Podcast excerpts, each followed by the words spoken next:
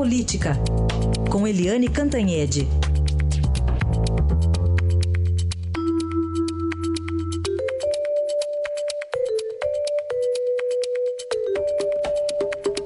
E a gente começa com a decisão do TCU de condenar o ex-presidente da Petrobras, José Sérgio Gabriel, e ex-diretor internacional, o Nestor Cerveró, a pagarem 269 milhões de reais pela refinaria de Pasadena, lá no Texas, Eliane.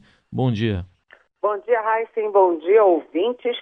Sempre foi uma surpresa, né, esse processo todo da Lava Jato, que já tem três anos e meio, que tudo tenha acontecido na Petrobras, que os diretores tenham sido presos, que tenha, enfim, tenha acontecido tudo isso que a gente vê acontecer, mas que o presidente da companhia, o José Sérgio Gabrielli, que foi indicado pelo PT, ele era um quadro do PT, aliás, é ainda um quadro do PT, tenha passado completamente ao largo disso tudo. É um mérito dele, mas é uma desconfiança de todo mundo também.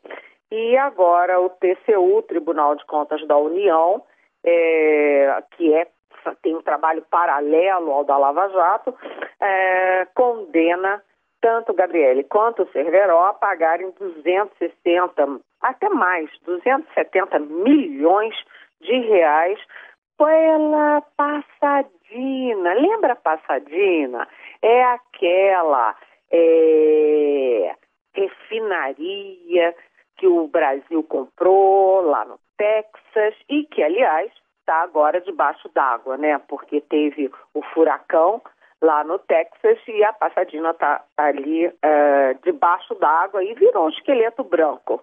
Então, uh, aquilo foi um prejuízo enorme para a companhia, para a Petrobras e, portanto, para o Brasil. E agora o TCU cobra as responsabilidades o José Sérgio Gabrielli, ele é, é baiano, é, como eu disse, é do PT, é um quadro é, importante do PT, e ele tem passado completamente ao largo de tudo isso, né? O tribunal também pediu duas outras coisas contra os dois, o Gabriele e o Cerveró. É, primeiro, o arresto dos bens é, e segundo, que eles fiquem inabilitados para qualquer cargo de comissão, em comissão, função de confiança e tal, por oito anos. E aí a dúvida é, como que eles vão pagar esse dinheirama todo? Por todos, a, a, a, enfim, a Polícia Federal já rastreou os bens dos dois, etc. O Cerveró já devolveu tudo que tinha que devolver e, pelo que consta, o Gabriele não é um homem rico é, o Gabriele não é um homem, pelo menos, milionário. E aí eu não sei como é que fica, minha grande dúvida, a grande dúvida de todo mundo é o seguinte, o TCU manda eles pagarem 260, 270 milhões de reais, mas eles não têm como pagar. E aí, como é que fica isso? É aquelas coisas do, do Brasil, a gente não sabe o que vai acontecer. Eu só queria lembrar que na época de Passadina, quem era presidente do Conselho de Administração era a depois presidente da República, Dilma Rousseff.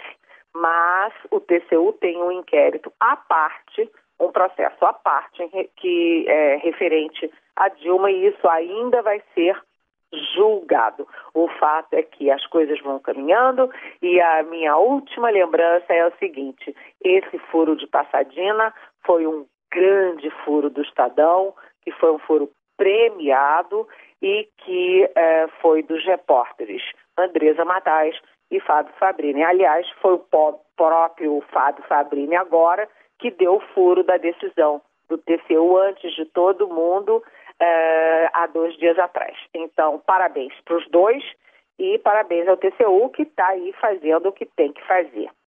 É isso aí, mais cedo eu lembrava aqui também desse furo aqui do Estadão revelando tudo sobre Passadina. Bom, mas você, Eliane, falou ontem com o casal Gilmar e Guiomar Mendes. Pois é, o, o ministro Gilmar Mendes, do Supremo Tribunal Federal, presidente do TSE, Tribunal Superior Eleitoral, e a mulher dele, a doutora Guiomar, é, enfim, que é advogada, estão aí num tiroteio enorme, porque o Gilmar Mendes é, já tinha se envolvido num outro episódio é, complexo quando ele mandou soltar o Ike Batista.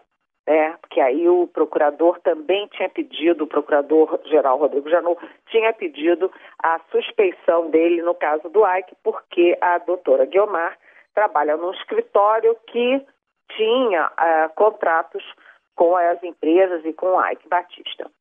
E agora o Gilmar Mendes mandou soltar o rei do ônibus, aquele Jacob Barata, lá do Rio de Janeiro, e depois apareceu uma foto do casal Gilmar Guilmar sendo padrinhos de casamento de um filho é, do Jacob Barata. E aí o Janot pediu de novo, o Ministério Público pediu a suspeição do Gilmar Mendes no caso, nesse caso de, de, do Jacob Barata. E ficou uma guerra também do Gilmar com, com o juiz Marcelo Bretas do Rio de Janeiro, que é o Moro do Rio de Janeiro, porque um mandava soltar e o outro mandava prender, um mandava soltar, o outro mandava prender. E uh, agora apareceram outros fatos, né? Que a, a doutora Guilmar tinha o telefone na agenda do Jacob Barata, agora que uh, o Barata mandou flores para o casal, enfim, aí eu conversei com o doutor Gilmar, com o ministro Gilmar, com a doutora Guilmar, que estão em Bucareste, e a versão deles é o seguinte: a doutora Guilmar diz que tudo isso é ridículo, porque ela não tem nenhuma intimidade com esse Jacó é, Barata. Ela diz que são 20 irmãos. O pai dela tinha dois casamentos, 20 irmãos. E que um dos irmãos desses 20 é, é ligado à família, é co-sogro, co-genro, enfim, do Jacó Barata, e eles acabaram sendo padrinhos do casamento, foi a única vez que eles tiveram contato direto com eles, não tem intimidade nenhuma. Que o fato de ter telefone na agenda, todo mundo tem telefone de todo mundo na agenda. Né? É, eu, aliás, eu mesma, né, tenho o telefone de todo mundo da Lava Jato da minha agenda. Então não significa nada. E além disso que ela pegou a ficha do, da caderneta dele, do Jacó Barata, e não tinha nem o telefone dela, tinha apenas o endereço exatamente porque ele mandaria flores.